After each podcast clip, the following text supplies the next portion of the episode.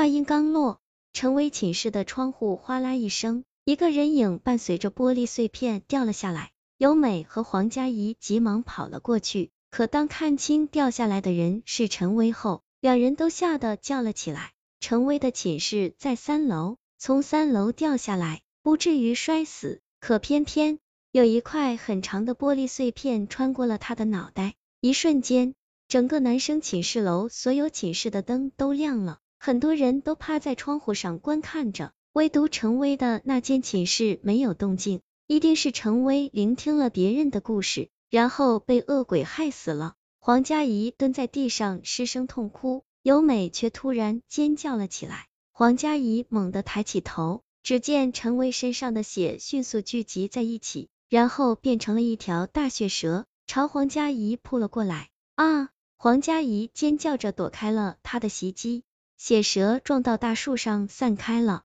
你没事吧？尤美跑过来，担心的问道。怎么又是血蛇？黄佳怡皱紧眉头问道。他记得前面一小死后也出现了一条血蛇，难道原因在这条血蛇身上？正这么想时，尤美又大叫了一声。黄佳怡转身，看一道红光迅速爬进了陈威的寝室。就在这时，寝室楼的大门开了，很多人都从里面蜂拥而出，将陈威的尸体围了个水泄不通。是那条血蛇，我想。他就是寄居在人体里的鬼。尤美指着破窗，小声的说道。忽然间，尤美又想到了什么一般，急忙说：“我记得以前学校有个心理老师，学生有心理问题就去咨询他，他可是每个学生最好的聆听者。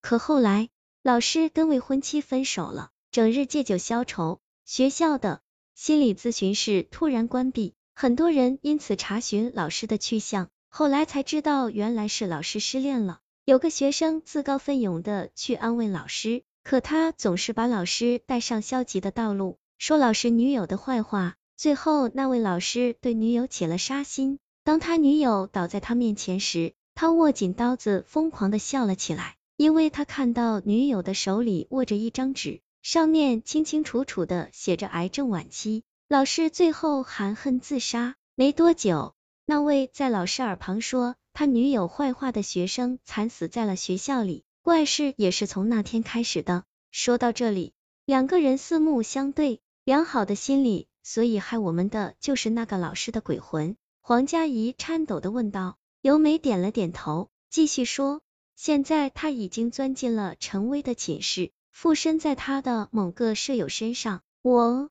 们必须找到那个人，然后带他去心理咨询室。可是他们寝室里有三个人，我们怎么确定那个鬼附身在谁的身上呢？黄佳怡不解的问道。只见尤美扬了扬嘴角，这还不简单。说着，他开始推搡黄佳怡。黄佳怡一个踉跄摔倒在地，然后大吼道：“你有病啊！”对，就这样，尤美小声说道。黄佳怡才明白过来，尤美是想用这个方法引那个鬼出现，只要自己越生气，他就越有可能出现。你抢我男朋友，你还有理了？黄佳怡起身快速入戏，尤美也跟着吵了起来。两人的吵闹声很快就引起了周围人的不满，很多人开始斥责两人，两人只好灰溜溜的离开。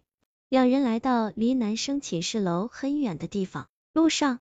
尤美看着黄佳怡说道：“我想他已经来了，我们分开走，我先去心理咨询室等你，你带他过来。”他说着便迅速离开了。尤美走后，校园里仿佛没有了一丝人气。尽管黄佳怡心里很怕，但还是鼓足勇气走在了路灯下。你和尤美吵架了？突如其来的声音让黄佳怡浑身一颤，这个声音是陆明的。黄佳怡慢慢转过身，然后哭丧着脸看着他。要不是有美，陈威也不会跳楼。